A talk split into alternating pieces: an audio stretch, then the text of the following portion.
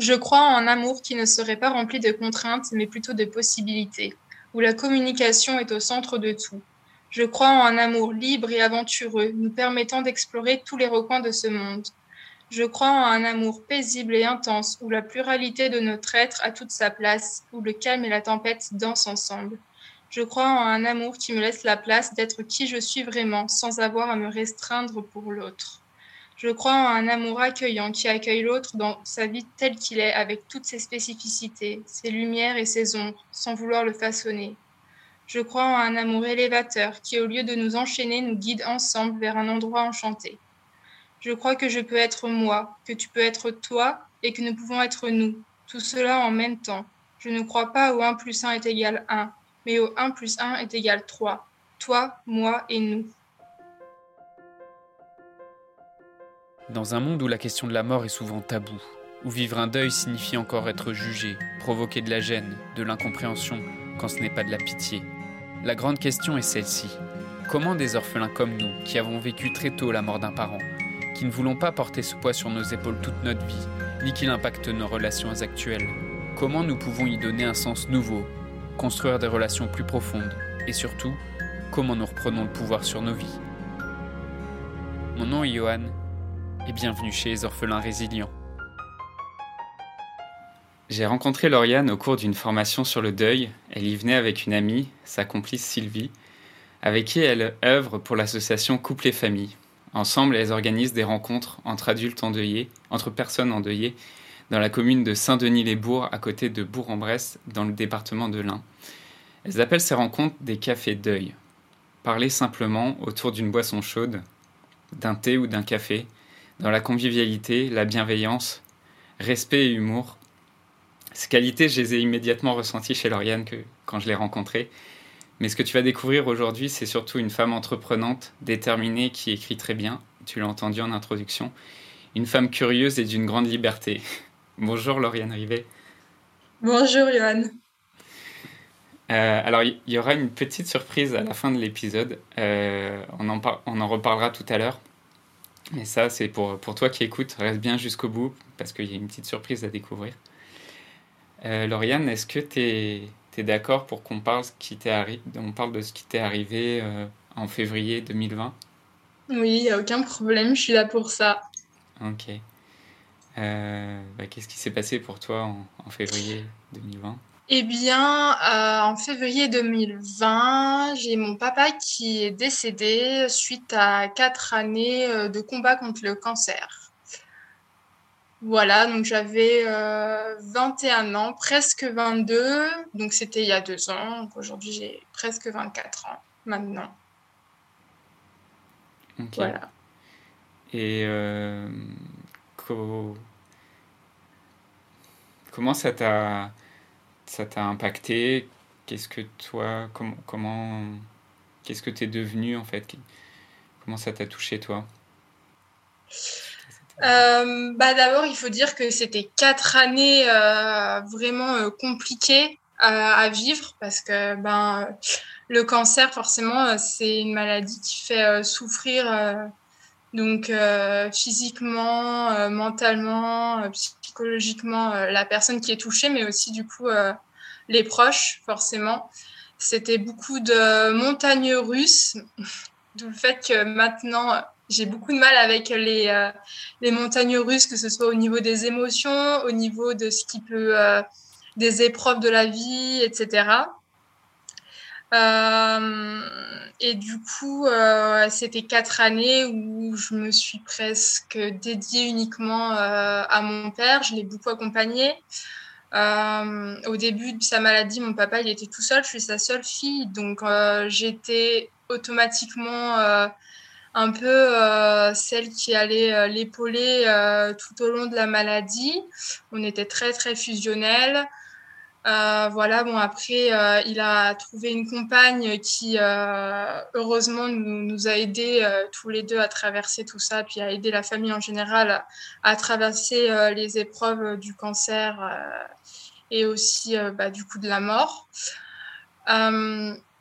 mais voilà, j'ai fréquenter les hôpitaux. Euh, enfin, j'ai presque l'impression que les hôpitaux, c'était ma deuxième maison, quoi. Donc, c'est un changement de vie qui est quand même compliqué à vivre, qui était compliqué à vivre.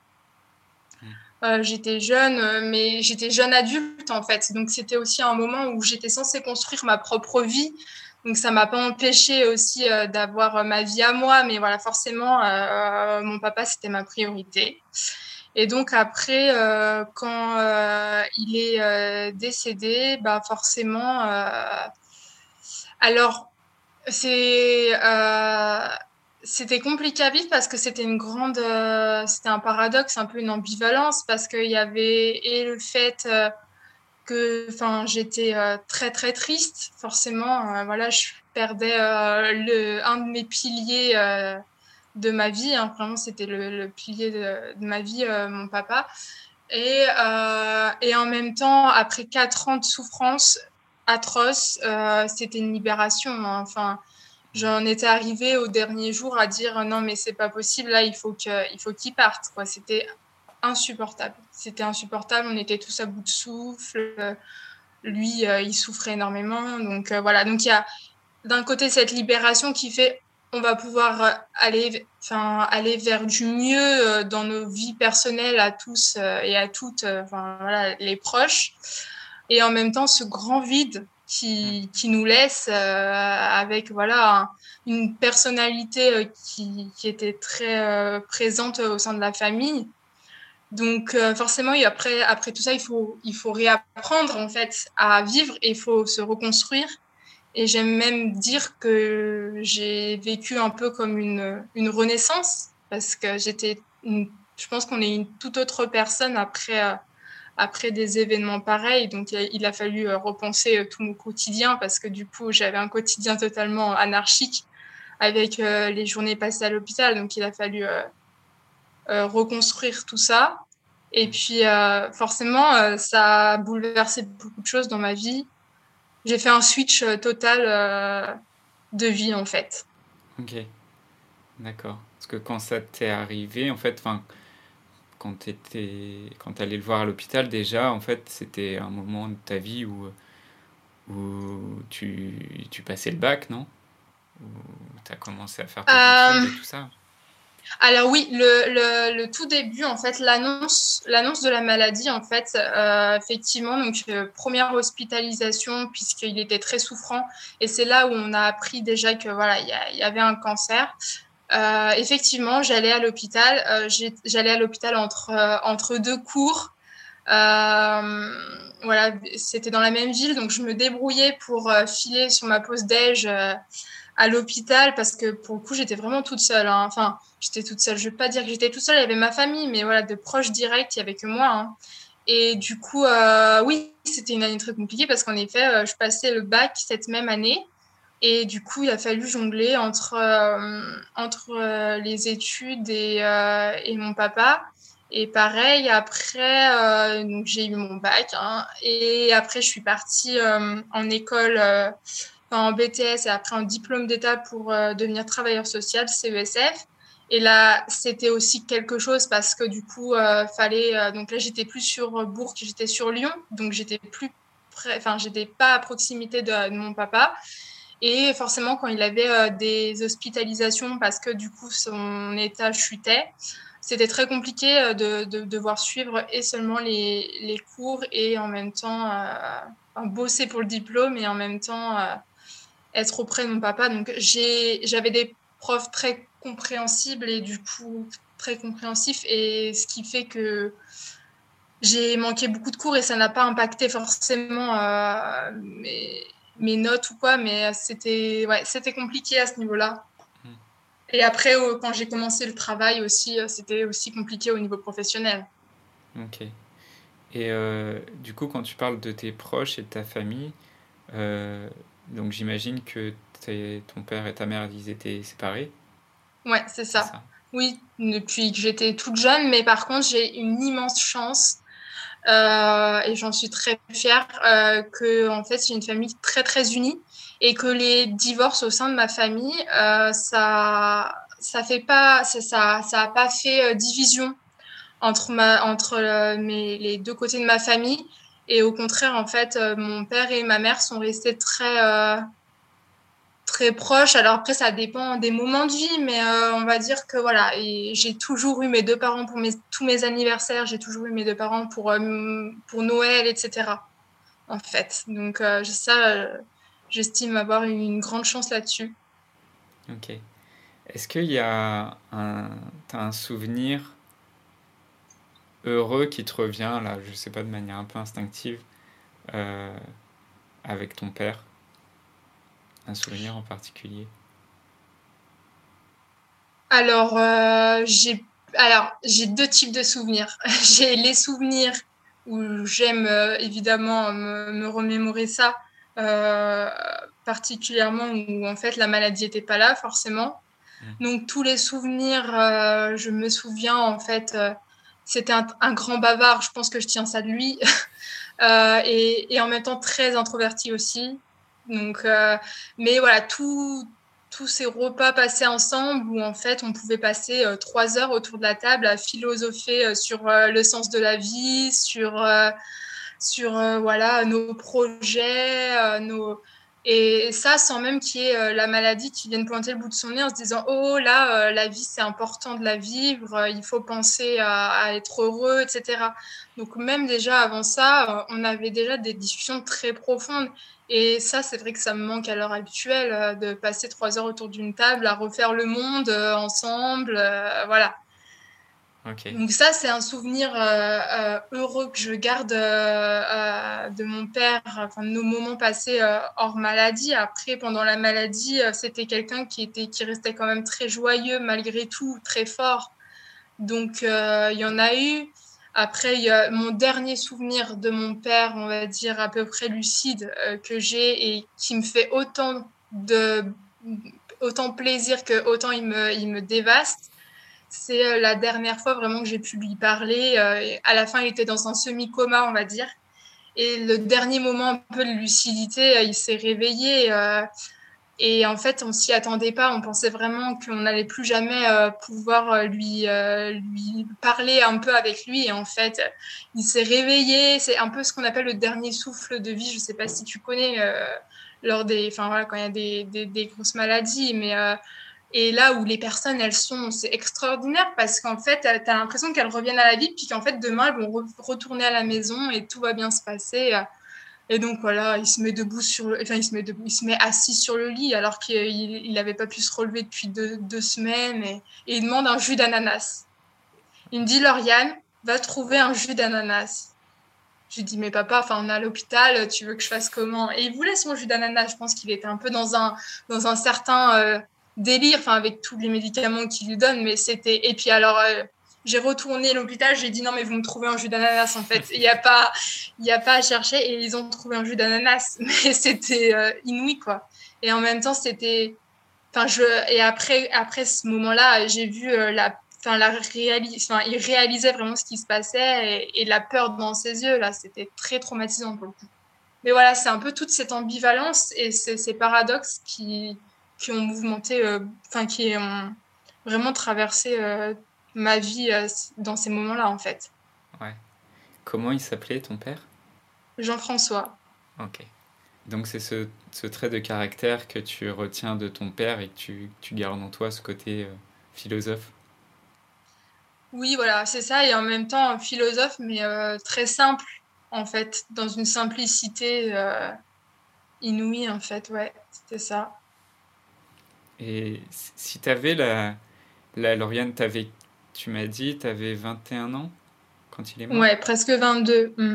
Ouais, si tu avais la Lauriane de 21 ans devant toi qui vient de perdre son père, et aujourd'hui, qu'est-ce que tu aurais envie de lui dire?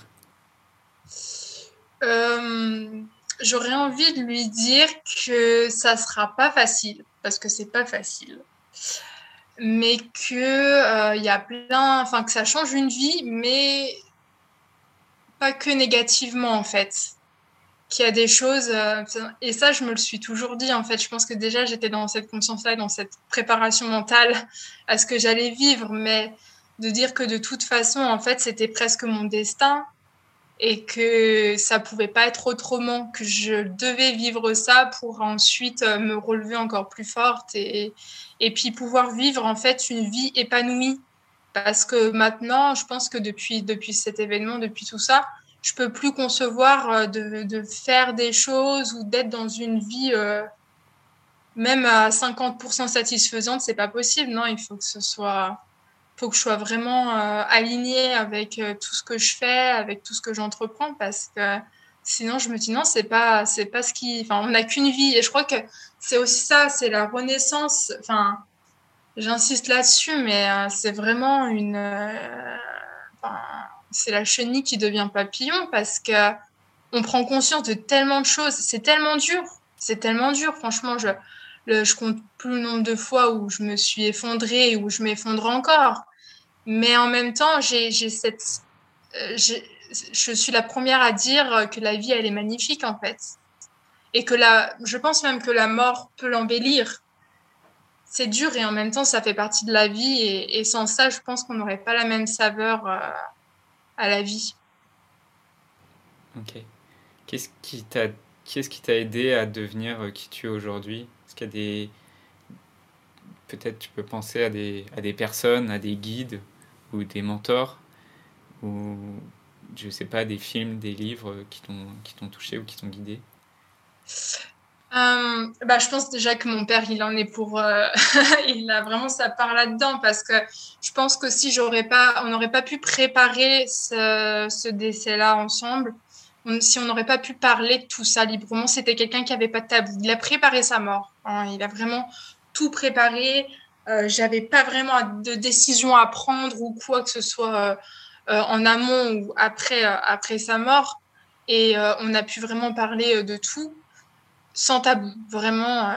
Et, ça, je pense que ça, ça aide beaucoup. Et c'est ce que j'essaye aussi de véhiculer maintenant bah, avec, les, avec tout ce que j'entreprends, avec les cafés deuil et puis même dans ma vie avec euh, au quotidien, c'est de dire mais il faut il faut en parler en fait, euh, il faut parler de la mort, il faut parler euh, des décès et parce qu'en fait sinon effectivement on est dans une incompréhension, on est dans dans un désarroi total et donc déjà ça ça m'a aidé, ça a fait je dirais 80% du, du boulot quoi.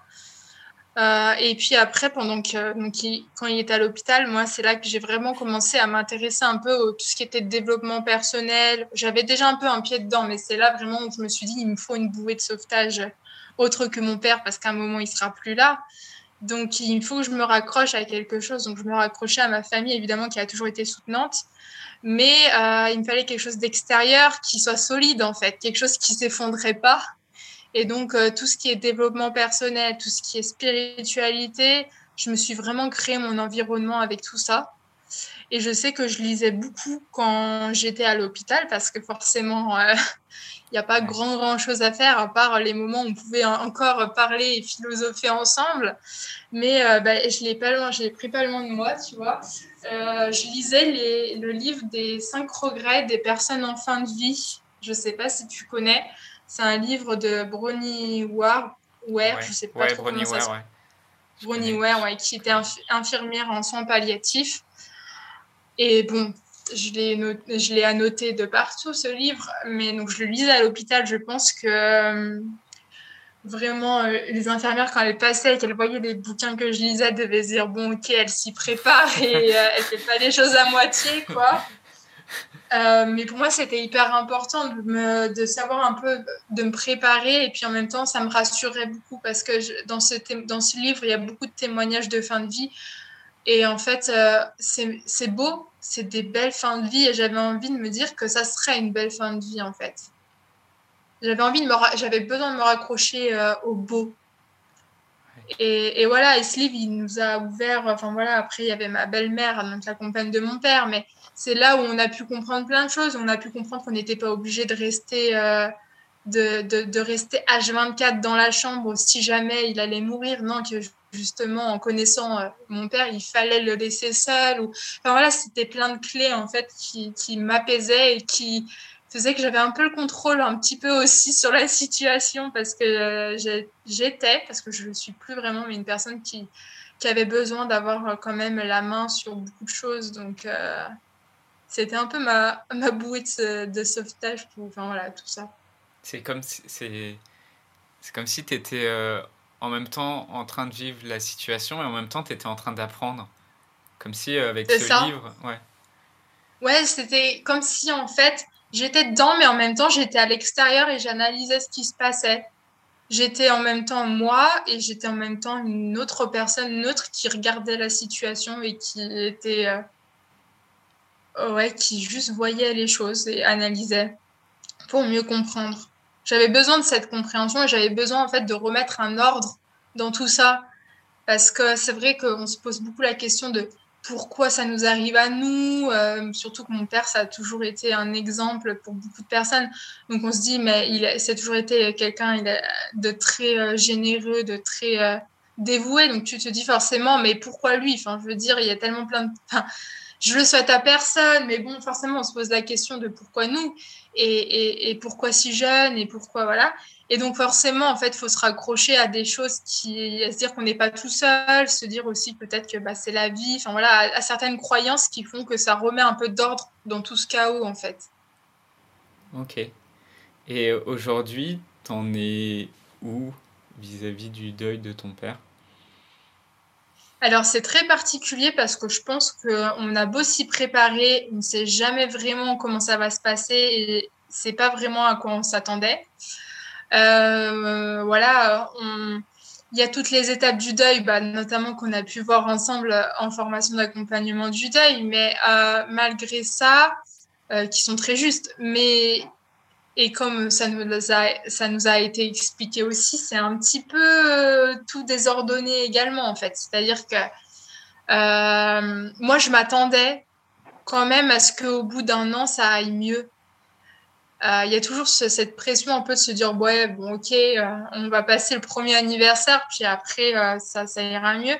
Et en fait moi je crois que bon après c'est propre à moi-même. Peut-être que je suis un petit peu hors norme entre guillemets mais je sais pas. C'est ça serait intéressant d'avoir aussi le témoignage d'autres personnes peut-être dans ma situation mais au bout d'un an ça allait pas mieux mais en même temps, j'ai jamais été dans une détresse euh, folle. Parce que mon deuil, je l'avais commencé bien avant la mort de mon père, en fait. C'était déjà un deuil, le fait de, de, le deuil de la personne en, santé, le deuil. Euh, ben voilà, on s'y préparait. Et du coup, ça fait que ça n'a pas été un choc, euh, même s'il faut apprendre à vivre sans. Mais en fait, je pense que mon cerveau, malgré toute cette préparation, il s'était mis un peu comme dans un déni de dire ouais ok mais bon euh, peut-être qu'il est parti euh, faire le tour du monde tu vois ça prend du temps de faire le tour du monde. Euh, voilà et puis moi quand j'étais enfant mon papa il, partait il était chauffeur routier donc en fait il partait pendant toute la semaine voire des fois plus quand il y avait des les moissons ou quoi pendant un mois des fois je le voyais quasiment pas. Donc en fait je pense que j'étais habituée aussi au fait de pas voir mon père un certain temps euh, voilà, et donc je pense que mon cerveau il se protégeait aussi là-dessus. Mais plus le temps passait, plus moins il pouvait se dire qu'il allait revenir. Donc euh, forcément, encore maintenant, encore au bout de deux ans, je crois que c'est moins vif, mais euh, le manque il est quand même, comme, il est quand même là. Mais c'est pas quelque chose qui va m'empêcher d'avancer. Je vais pleurer un bon coup, je vais être effondrée un moment et après mais forcément, ça revient encore. Il y a, il y a plein de souvenirs qui reviennent. Il y a les rêves, il y a les, les, films que tu regardes et où ça te replonge dans une situation. Il y a des témoignages, enfin forcément. Donc ça, ça, c'est toujours là. Mais je crois qu'il faut, faut se faire à l'idée que ça sera toujours là. Et en même temps, j'avais peur d'oublier. Et là, je me rends compte que je pourrais jamais oublier. Ouais. Ce qui est incroyable dans ton, dans, dans ton parcours et dans ce que tu racontes, c'est vraiment que tu t'es préparé à ça et, et quelque part ça t'a donné déjà une certaine forme de résilience euh, mm. et que ça ça t'a aidé en fait à, à avancer euh, quand euh, bah, parfois il y a d'autres personnes qui restent vraiment bloquées dans leur situation quoi. Ouais, c'est ça. Et puis je pense que hum, bah, euh, je me dis toujours que mon père, il aurait pas voulu que je, enfin, il aurait voulu justement que je rebondisse, que que je fasse tout ça. Donc il y a plein de choses que je fais aussi pour mon père, quoi. Et je pense qu'il m'a transmis cette force-là et que aussi je me dois d'être forte euh, pour ma grand-mère, sa maman, qui pour le coup elle euh, a plus de 80 ans et à la limite c'est elle qui doit s'effondrer, c'est pas moi, quoi. Parce qu'en plus de ça il y a aussi mon oncle, donc son frère à mon papa qui est décédé il n'y a pas longtemps, que j'ai aussi accompagné dans sa, dans sa fin de vie. Pour moi, c'est très, très important d'accompagner les personnes dans leur fin de vie. Donc, euh, ma grand-mère qui a vu euh, ses deux fils euh, mourir avant elle, voilà. Donc, en fait, il y a tout. Enfin, je relativise beaucoup sur, sur, les, sur tout ça et je me dis que. ouais, c'était dur, mais il y a toujours pire et il y a des personnes qui ont plus le droit de souffrir que moi. Et en même temps, je me dis, bon, euh, j'ai quand même ma peine. Euh, je peux la vivre aussi, euh, ma peine, quoi. Ouais. ton rapport avec le mot orpheline, est-ce que c'est un mot qui parle pour toi ou est-ce que tu te sens pas orpheline? Alors déjà, c'est très, c'est, récent hein, que j'ai vraiment su que déjà, quand on perdait un seul parent, on était déjà orphelin. Euh, je crois, enfin, je, pense que c'était au moment de la formation. Tu vois, peut-être qu'on en avait parlé. Ou, et du coup, c'est là où je me suis dit, ah bon Enfin, mais sinon, avant ça, non, je me, je me disais pas du tout. Enfin, ça me, ça me serait même pas passé euh, à l'esprit de me dire que j'étais orpheline. Après, euh, maintenant, je trouve que ça me fait toujours quelque chose de dire ça, de me dire ça. Et en même temps, il y a aussi dans, dans la définition précise de orphelin, c'est quand même quand on a perdu ses parents tôt. Donc moi, je crois que je suis à, la limite. Mais de toute manière, je pense que peu importe l'âge, il y a toujours quelque chose qui se joue. Des choses différentes, bien sûr. Mais mon rapport avec le mot, euh, je pense que j'apprends à l'accepter. Et puis, je me dis que voilà, c'est qu'un mot. Euh, mais forcément, je je me dis que c'est quand même pas rien quoi de perdre euh, un de ses parents parce que c'est quand même un repère et ça a un impact sur tellement de choses en fait dans la vie. Ouais, c'est un mot en fait qui qui est bon qui est très connoté euh, misérabilisme et c'est un mot aussi enfin dans dans l'imaginaire collectif et dans bah, dans la culture dans les livres euh, c'est un mot aussi qui parfois, euh, bah, soit on, soit on l'associe au fait que qu'on a perdu les deux parents. Donc mm. quand on a perdu un, un seul parent, bah, parfois les gens ne se retrouvent pas dans ce mot-là. Ou soit, comme tu dis, euh, euh, bah, toi, toi c'était à, 21 ans et tu te dis, bon, bah, je suis peut-être un peu plus vieille. Et parce que je suis plus vieille, c'est pas pareil que si je l'avais perdu quand j'étais enfant. Ouais. Mm. En tout cas, c'est J'aime bien poser cette question parce que c'est c'est pas c'est c'est pas très clair. Je pense qu'il y a euh, on ne sait pas forcément comment se comment se situer par rapport à ce mot. Euh, ça dépend vraiment des gens. Euh. Ouais, et puis c'est vrai qu'il y a vraiment pas beaucoup de personnes qui pensent que orphelin, c'est déjà quand on a perdu un des deux parents. Hein. Donc c'est bien, je trouve, de le mettre, de le mettre en évidence, de le poser là, de dire que, que c'est déjà quand même quelque chose de perdre un de ses parents et que ça fait déjà partie euh, d'une partie de la définition euh, du terme orphelin, ouais. ouais. Et qu'est-ce qui est devenu euh, ton rapport à la mort? Il est, c'est quoi ton rapport à la mort aujourd'hui? J'ai jamais eu du coup un, un j'ai jamais eu un rapport compliqué avec la mort. Je me suis toujours sentie à l'aise avec ce terme et avec avec l'idée qu'on allait tous mourir un jour. Et ça, je le tiens encore une fois de, mon papa, parce que pour les autres membres de ma famille, c'est beaucoup moins évident de parler de la mort. Euh, mais bon, ça a encore changé, ça a changé beaucoup de choses. Hein, le fait qu'effectivement, il, il, il, décède. Euh, maintenant, euh, voilà, comme je disais, j'ai vraiment envie qu'on puisse en briser ce tabou-là et, de dire que voilà, de toute façon, on passera tous par là. Et je trouve ça, euh, je trouve ça bête qu'on qu'on taise ça, sachant qu'en fait, c'est une peur chez beaucoup de personnes. Quoi. Enfin, il il y a énormément de personnes, ça les terrorise et ils veulent pas en parler. Et ce truc de dire, bah, si on en parle, ça va nous porter malheur, euh, bon, mmh. euh, je suis pas sûre. Hein. Honnêtement, je, je pense pas. Je, je pense que c'est important quand même de, de s'y préparer et d'être apaisé avec ça parce que je pense que ça change beaucoup de choses dans, dans notre rapport à, à la vie, du coup. Parce que moi, je vois pas. Euh, je vois pas la vie sans la mort et je vois pas la mort sans la vie. Je pense que c'est étroitement lié en fait. Et j'ai jamais ressenti euh, la vie autant que, que je l'ai ressenti quand, au moment de la mort de mon père. Quand j'ai vu toutes ces personnes, euh, enfin quand on s'est réunis, quand, quand on se réunit encore, quand on continue de faire un peu des rituels en famille ou euh, voilà, ou quand y a, on, était là, euh, toutes les femmes proches de lui, euh, ma mère, moi, ma belle-mère, ma grand-mère, euh, ma tante, autour de lui, quelques heures avant sa mort, à lui, à être à son chevet, à le veiller presque, mais de son vivant, à le soutenir. Mais, je, mais c'était merveilleux, en fait, c'était tellement beau. Et, et je crois que voilà, c'est la vie, elle est là, quoi. Elle, est là même dans la mort, en fait. Donc, pour moi, la mort, il n'y a, y a, y a pas à, la cacher, à, quoi que ce soit. et les gens sont, les, gens sont tellement. Dès que tu commences à. Ils te posent une question et qui est sur ton père et que toi tu leur réponds qu'il est mort, mais tu vois là le, le désarroi dans leurs yeux et tu te dis mais mince, j'ai envie juste de creuser un trou sous terre et de m'y mettre alors que moi je continue euh, à, à, Je parle de lui en fait, comme s'il était encore là en fait, parce qu'il a fait partie de ma vie.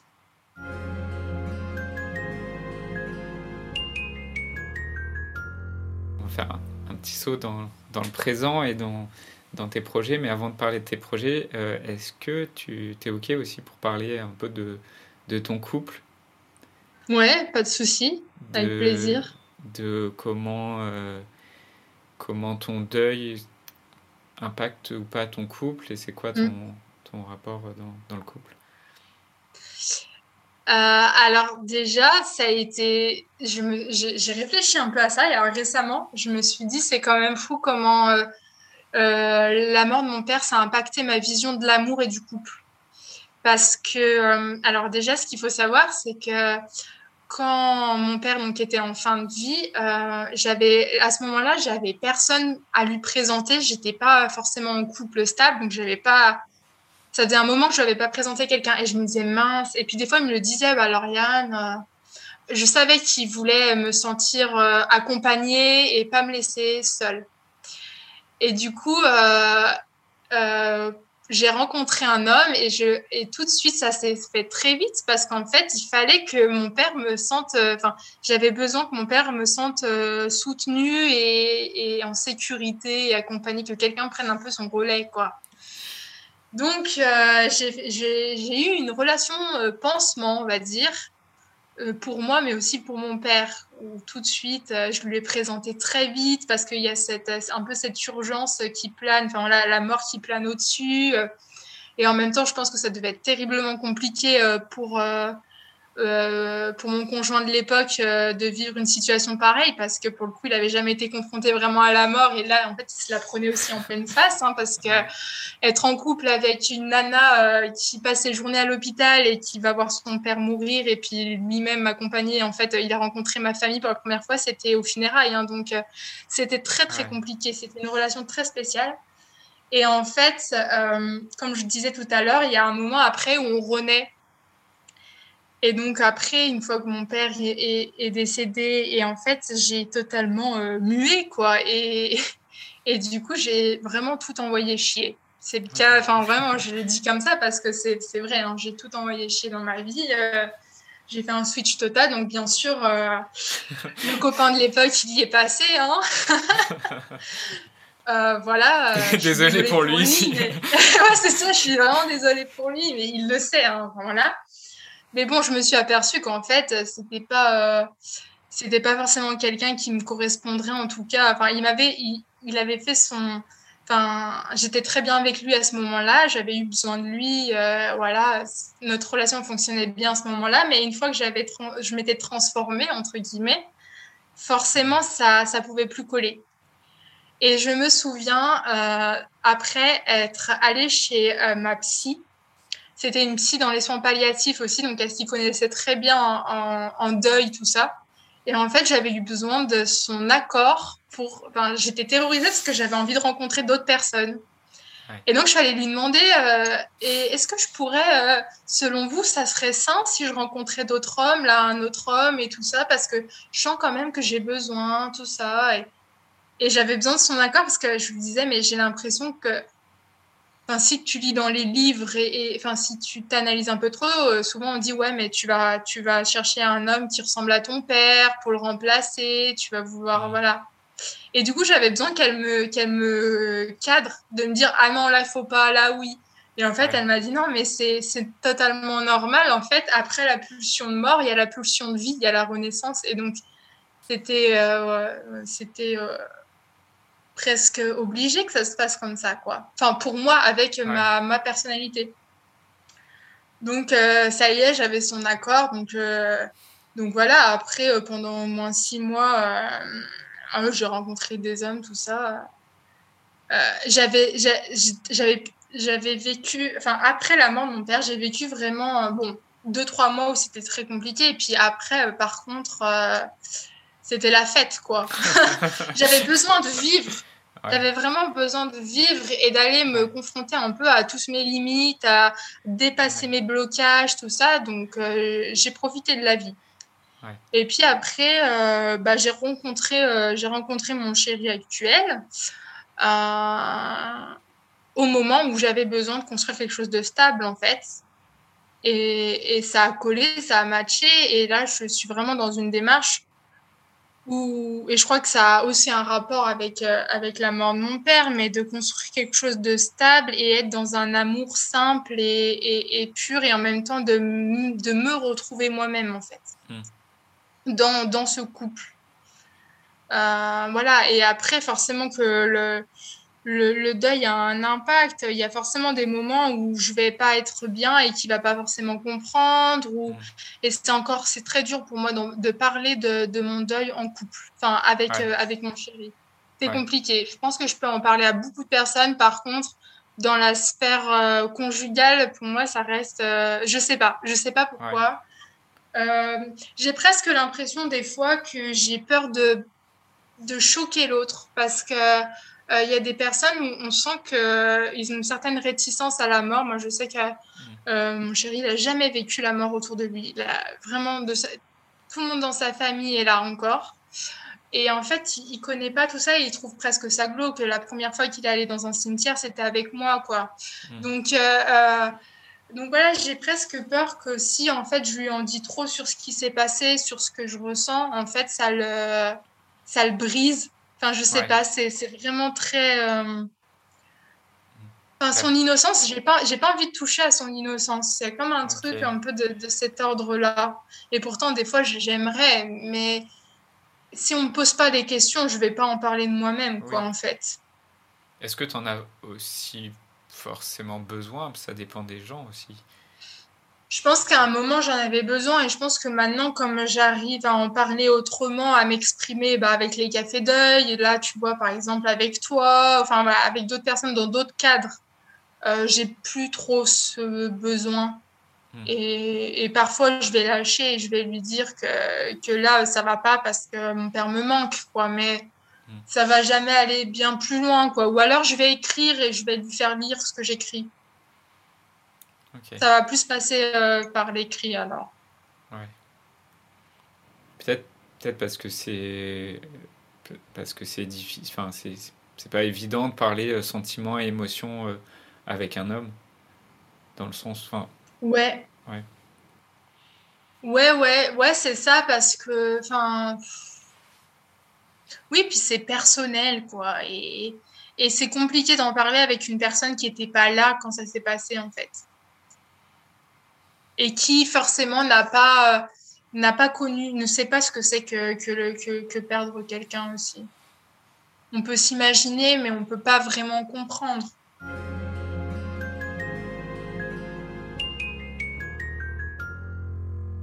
On va passer sur tes, sur tes projets, euh, parce que dans ce que, que j'entends, dans ce que, dans ce que j'ai lu aussi sur ton compte Instagram.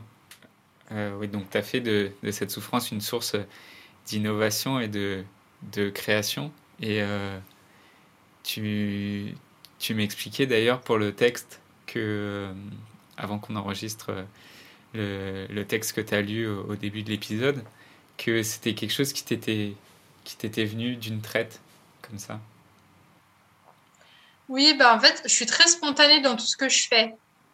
Euh, je, alors, j'ai, une tendance à réfléchir beaucoup, mais justement, j'essaye euh, de faire en sorte que ça ça soit pas le principal euh, dans ma vie que voilà. Je, suis très euh, attachée maintenant à la spontanéité et au fait de suivre mes envies et, mes intuitions parce que je pense que c'est un peu le premier jet qui est le bon. Euh, donc c'est pour ça que j'ai énormément de projets, que des fois je m'y perds un peu au milieu de tout ça, que, que voilà, moi mes amis euh, te diront et vous diront que j'ai un projet qui fleurit à la minute, mais c'est un peu ça.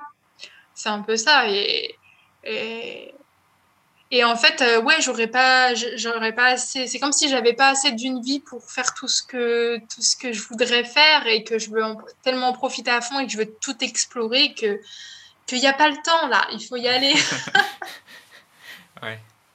D'ailleurs, euh, sur, euh, sur sur ton compte Instagram, il y a marqué conseillère conjugale et familiale en devenir, ambassadrice Love Boutique, accompagnement mm. du deuil. Euh, mm on, on, peut commencer par, le, par les cafés deuil que tu fais avec l'association euh, C'est Parents et Famille. Couple et Famille. Couple et Famille. Euh, oui, bah alors les cafés deuil, c'est venu en fait lors d'une discussion avec Sylvie. On, on avec Sylvie, en fait, on s'est rencontrés dans une conférence qui traitait un peu bah, du traumati des traumatismes et du deuil. Et on s'est rencontrés. Euh, il s'avérait qu'on avait une connaissance commune hein, qui, qui, était ma tante. Et en fait, euh, on s'est rendu compte en parlant que, euh, donc, ayant vécu toutes les deux euh, le deuil, euh, il n'y avait pas grand-chose qui existait euh, pour pour parler en fait de tout ça, pour parler du deuil, de ce qu'on vivait, pour voilà, qui est un peu un soutien, mais entre pères en fait euh, en, entre personnes qui avaient toutes vécu euh, le, deuil. Et euh, on s'est dit non mais c'est pas possible, il faut qu'on fasse quelque chose. Donc c'est parti de là. Et après, donc elle, elle était conseillère conjugale et familiale à couple et famille. Euh, et du coup, bah, on a décidé, enfin, le deuil, c'était une, c'était une de ces thématiques, on va dire, qu'elle pouvait aborder euh, dans son, au niveau de, de, son métier. Donc, euh, on, on, a pris un peu ce, on, a ouvert cette porte et puis euh, on a dit on va créer quelque chose. On va créer quelque chose. Et donc on a fait ça, on a construit le projet. Ça a mis plus d'un an parce qu'en plus on était donc euh, en période de Covid, hein, bien sûr, confinement, tout ça, tout ça.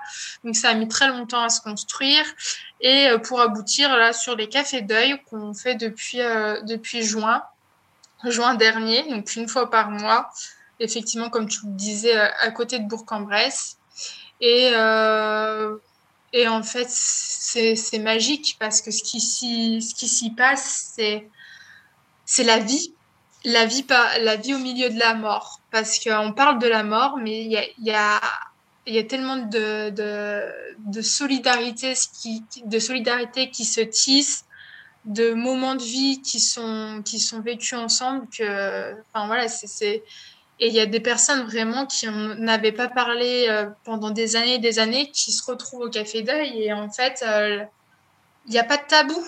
On est avec des personnes qui ont vécu euh, la même chose, ou plus ou moins que nous, mais qui ont ressenti des choses comparables. Et, et voilà. Donc, c'est que du bonheur, en fait, ces cafés d'œil, et ça a une importance phénoménale. Euh, donc voilà, on, va essayer de les développer un peu plus sur tout le département. On est en train et de créer un peu des, un, maillage euh, partenarial euh, sur le département, mais mais voilà, donc c'est vrai que ça me prend aussi une bonne partie de mon temps parce que c'est du bénévolat, mais ça a demandé beaucoup de travail, mais c'est c'était très très important et c'est toujours très important pour moi. J'ai si, entendu quelque chose euh, où dans une interview que tu as faite euh, pour euh, RCF, vous parliez d'un jeu, du jeu du Camino. Oui. Ça, ça, m'intéresse pas mal. Je trouve que dans ce que tu fais, le jeu, ça revient pas mal. Ça revient, ça revient dans, différentes dans différents endroits de ta vie. Oui, c'est vrai. Euh, j'avais pas vu ça comme ça, mais tu as raison. Euh, oui, le jeu Camino, c'est un jeu qui a été euh, euh, créé et édité par la Fédération Couple et Famille récemment, il me semble, hein. et que donc, d'ailleurs, sur le dernier Café on l'a utilisé. On essaye de varier et puis surtout, on s'adapte un peu aux personnes qui sont là. On leur demande ce qu'elles, comment elles souhaitent euh, procéder. Est-ce qu'on fait des échanges libres? On a créé aussi un petit jeu de cartes avec dessus, il y a des mots tout simplement qui vont faire écho plus ou moins à, à certaines personnes au niveau du deuil, euh, voilà, des émotions, euh, des ou autres, voilà, qui peuvent faire écho pour lancer un peu la discussion, parce que c'est vrai que c'est pas forcément évident de, de venir, de s'asseoir avec son thé, son café, et puis allez, on va, on va parler de, de la mort et du deuil. Enfin, c'est pas, c'est pas si évident que ça. On a été quand même euh, bien conditionné pour pas en parler. Donc après, c'est pas du jour au lendemain qu'on arrive à, avoir une parole libre sur le sujet. Mais donc du coup, c'est pour ça aussi qu'a été créé ce jeu Camino, qui est un jeu très bien fait, qui va reprendre un peu aussi euh, toutes les étapes euh, du deuil, un peu comme un jeu de loi pour, euh, à l'aide de pions, de dés, voilà, d'un plateau, et, après pour euh, parler tous ensemble avec les personnes autour de la table du, du deuil et des différentes étapes. Donc voilà, c'est ça a très bien fonctionné sur le dernier. on l'a utilisé une fois lors des cafés deuil, ça a très très bien fonctionné. J'ai trouvé que c'était super. Ok. Et dans les jeux, tu as aussi, donc, euh, ce que tu fais aussi sur Instagram, tu as des cartes de, de tarot. ah, ouais. Que tu tires les, les cartes. Ouais, ouais, ouais, ouais. Ah, bah, ça, c'est, ça fait un moment que, que je suis dessus et, euh, et du coup, ça fait partie aussi un peu du, de mon penchant pour la spiritualité. Où en fait, les cartes oracles, c'est un peu un support pour essayer de réfléchir à une. À, à quelque chose qui potentiellement nous travaille ou nous traverse dans notre vie. Hein, euh, avec, voilà, on tire une carte et il y a un texte qui est, qui est rattaché à cette carte. Et souvent, c'est des très belles cartes. Moi, ça me parle énormément. Je sais que mon père, il en a vu et revu, enfin, il en a tiré et retiré des cartes parce que euh, c'était mon cobaye pour tirer les cartes et je l'ai ramené à l'hôpital et, voilà. Euh, parce qu'en fait, c'était un petit peu euh, une bouffée d'air frais, un peu, parce que c'est toujours des messages qui sont rassurants et qui ont tendance un peu à nous guider sur quelque chose de plus apaisant. Et, euh, et oui, c'est vrai que du coup, j'ai appris un peu à tirer et à interpréter les cartes. Il y a aucun, je, je mets aucun don là-dessus. C'est juste euh, euh, un bon moment à passer avec des messages euh, rassurants et aussi qui font cheminer intérieurement. Je trouve, voilà, il y a même des psys hein, qui les utilisent juste pour lancer la discussion sur un sujet. C'est vrai que maintenant j'ai pris euh, parti de faire des lives d'ailleurs sur Instagram sur les tirages de cartes, tout ça, et ça plaît pas mal. Enfin, j'en ai fait un, je vais faire mon deuxième euh, live très prochainement, ce soir même. Mais voilà, enfin, je, je sais que ça parle à pas mal de personnes euh, et des personnes qui sont plus ou moins réticentes, mais au final, ça se passe toujours très bien. Ouais.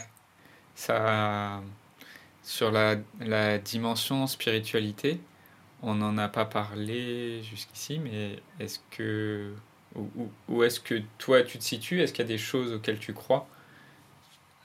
Alors, oui, je, suis, j'ai, des, je me suis façonné un peu mes propres croyances, mes propres mouvements euh, de spiritualité. Je me rattache à aucune religion, par contre, euh, je suis très croyante, mais en ce que j'appellerais euh, la vie ou l'univers.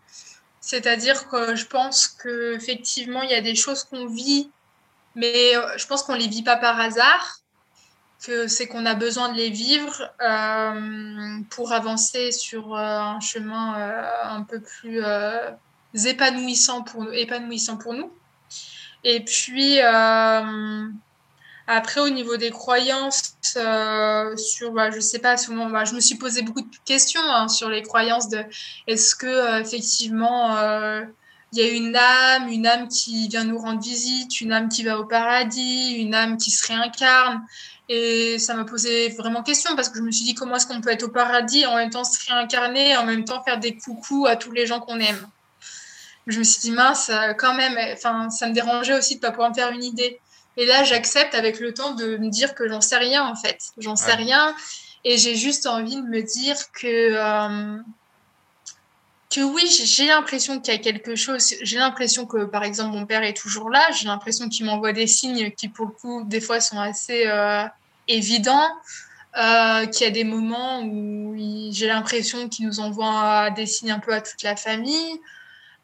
Je suis certaine de rien et, juste euh, quand il y a des signes que je pense être des signes qui viennent par exemple de mon papa, bah, je les prends.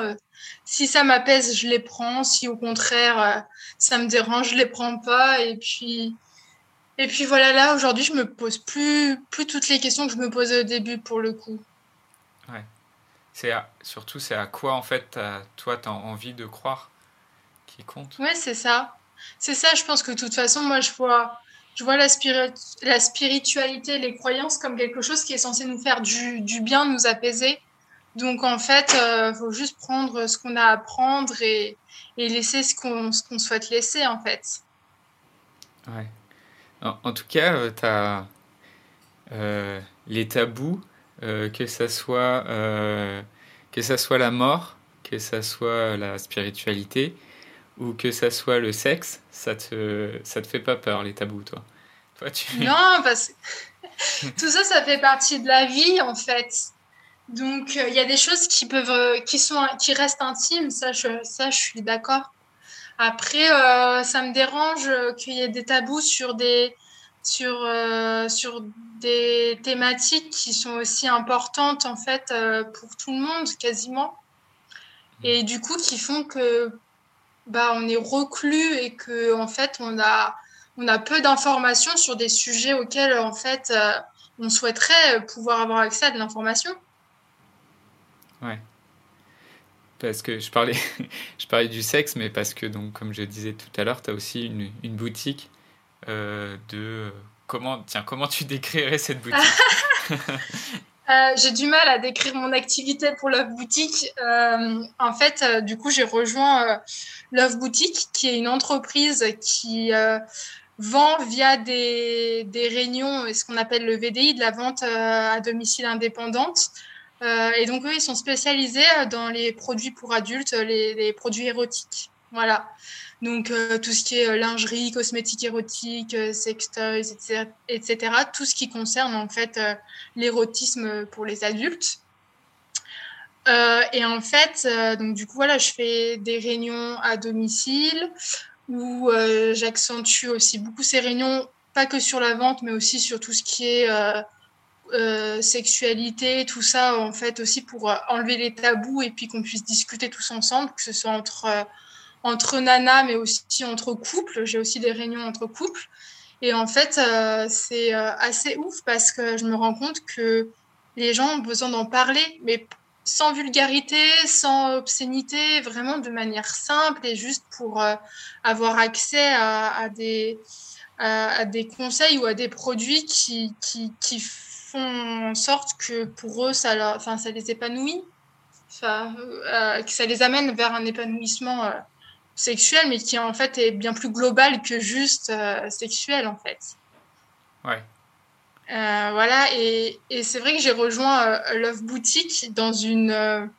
je commençais à m'essouffler un petit peu dans mon travail de CESF, donc de travailleur social. Je voyais beaucoup de misère et je commençais à vraiment plus pouvoir gérer la misère et la souffrance des personnes parce que j'avais, j'estimais avoir euh, vécu assez mon lot de, de souffrance et j'avais besoin d'un échappatoire, un peu d'un, d'un air frais. Et je me suis lancée là-dedans avant, euh, plus tard, de, de, de quitter euh, mon travail en tant que travailleur social. mais voilà, je me suis lancée chez Love Boutique dans cette optique-là, juste de me changer les idées, j'ai découvert vraiment en fait une passion pour l'accompagnement des, des, femmes et des, et des couples. Ouais. Voilà, et de là est venu après euh, ce que, ce que j'ai entamé aussi en septembre, un diplôme universitaire de conseil conjugal et familial, pour vraiment euh, pousser euh, l'accompagnement plus loin que juste la sexualité, mais vraiment pour qu'il y ait un épanouissement plus général. Ouais. On sent que tout ça, c'est un peu un briquet, tu vois. Tu as l'amour, le couple et la mort, c'est des choses qui sont liées pour toi Oui, parce que c'est la vie, ah. comme je disais. Ouais. L'épanouissement, en fait, pour moi, on n'a pas le temps de, de, vivre une vie qui est juste euh, bof. Enfin, sinon, ça ne sert à rien, quoi. Et pour moi, tout part de nous. Donc, en fait, euh, euh, si on a envie de changer, moi, ce que j'aime bien dire, c'est que si on a envie de bouger, ben, on peut bouger. On n'est pas des arbres. On n'est pas enracinés. Il faut enlever un peu toutes nos racines et juste aller voir là où ça nous chante. Ouais. Ça serait quoi, pour finir, les, les valeurs qui te définissent et que, qui, qui te tient à cœur aujourd'hui? La liberté la liberté d'être qui on est, la liberté de se détacher un peu de toutes, euh, toutes nos chaînes que qu'on voilà qu'on a pu nous mettre, qu'on a pu se mettre soi-même. Euh, voilà, même la liberté, même au sein euh, de, de, sa famille, du couple, de la société, enfin vraiment de pouvoir penser à soi d'abord parce que je pense qu'on vit pour soi, même si c'est très important de, de, vivre en collectif moi, je pense que si d'abord euh, on s'aime soi-même et qu'on a une vie à la hauteur de nos espérances, après on répercute tout ça sur les autres. Donc pour moi déjà, que ce soit dans un couple ou dans une famille ou même dans une société, c'est super important déjà que nous, nous-mêmes, on aille bien. Et du coup, se focaliser un peu plus sur nous pour qu'ensuite on puisse rayonner euh, sur les autres euh, ça, je l'ai appris, euh, je l'ai appris avec euh, aussi avec le deuil. Hein. C'est-à-dire qu'à un moment, j'ai plus pu aller travailler parce que j'étais moi-même tellement en détresse que comment est-ce que je pouvais aider d'autres personnes en détresse alors que moi-même, j'arrivais déjà pas à me relever? Mmh. Donc déjà, il a fallu que je me que moi-même je fasse ce travail-là sur moi pour ensuite pouvoir aider les autres. Mmh. Donc pour moi, ça c'est hyper important. La liberté est donc euh, prendre soin de soi, en fait. Prendre soin, soin, de soi, s'aimer, euh, tout ce qui est santé mentale. Et puis, euh, bah, l'épanouissement. Vraiment vivre. Ouais, ouais. et ça, tout ça, c'est mes valeurs et c'est pourquoi je j'œuvre, j'essaye d'œuvrer en fait un peu au, quotidien, quoi. Ce dont tu parles, c'est marrant, ça fait écho vraiment à beaucoup de d'orphelines avec qui euh, j'échange aussi au téléphone et qui euh, cette difficulté il y a à, prendre soin de l'autre quand soi-même on n'a pas pris soin de soi. Et il y, a, y, a, une image que j'aime bien, c'est le c'est l'image du, du, masque de, du masque à, oxygène dans l'avion où on dit on, on, dit aux parents que bah, la première chose qu'ils doivent faire si jamais Mm. l'appareil se dépressurise, c'est de mettre leur propre masque à oxygène avant de mettre celui sur euh, le visage de, leur, euh, de, leurs enfants, parce que si eux s'évanouissent, ils sont, les enfants seront incapables de les aider. Tout à fait. Ah ouais, ça me parle. Et aussi, moi, ce qui me parle bien, c'est l'histoire, euh, enfin, toutes les blessures émotionnelles qu'on peut vivre euh, Lise Bourbeau, euh, je ne sais pas si tu connais ma qui dit et qui met aussi cette image du gant sur la main, c'est-à-dire qu'à un moment, tu as vécu quelque chose de douloureux, donc tu as une cicatrice, mais que tu n'as jamais vraiment, euh, tu as une plaie plutôt, tu n'as jamais vraiment fait cicatriser, et puis que tu n'as jamais vraiment soigné, donc tu vas juste, tu l'as sur la main, tu vas juste mettre un gant pour la cacher, pour que personne puisse la voir, et puis le jour où quelqu'un te tend la main, tu vas prendre la main, mais en fait, ça va te faire mal, donc tu vas lâcher, quoi. Et du coup, tu vas rejeter l'autre. Parce qu'en fait, toi-même, euh, tu t'es pas soigné toi-même, en fait. Ah oui, donc, euh, ouais, c'est des choses qui me parlent carrément. C'est une belle métaphore, oui. Euh, bah, merci, Lauriane, d'avoir partagé ton expérience. merci à toi, Johan. C'était super. et donc, avant, de, avant, de, avant de partir, comme, comme annoncé, il y a une petite surprise, un cadeau pour la première personne qui viendra m'envoyer un petit message après avoir écouté cet épisode, message privé sur Facebook ou sur Instagram. D'ailleurs, je salue Karine. Euh, qui a gagné le livre de Karine Dufour et d'Elisabeth Bost, qui, a, qui, été assez réactive et euh, qui a déjà gagné ce livre-là. Et là, pour, ce, pour, cette, euh, pour cet épisode, du coup, c'est quelque chose de ta boutique que, que je vais offrir. Mm-hmm. un, un chéquier euh, ouais, un petit chéquier Ouais, un petit chéquier challenge. Après, on a différentes euh, versions pour euh, laisser choisir. Euh, si tu veux que j'explique un petit peu ce que c'est, Johan. Bah, c'est un petit chéquier avec dedans des petits challenges. Donc, il y a différentes versions. Donc, c'est un, un, un, chéquier érotique.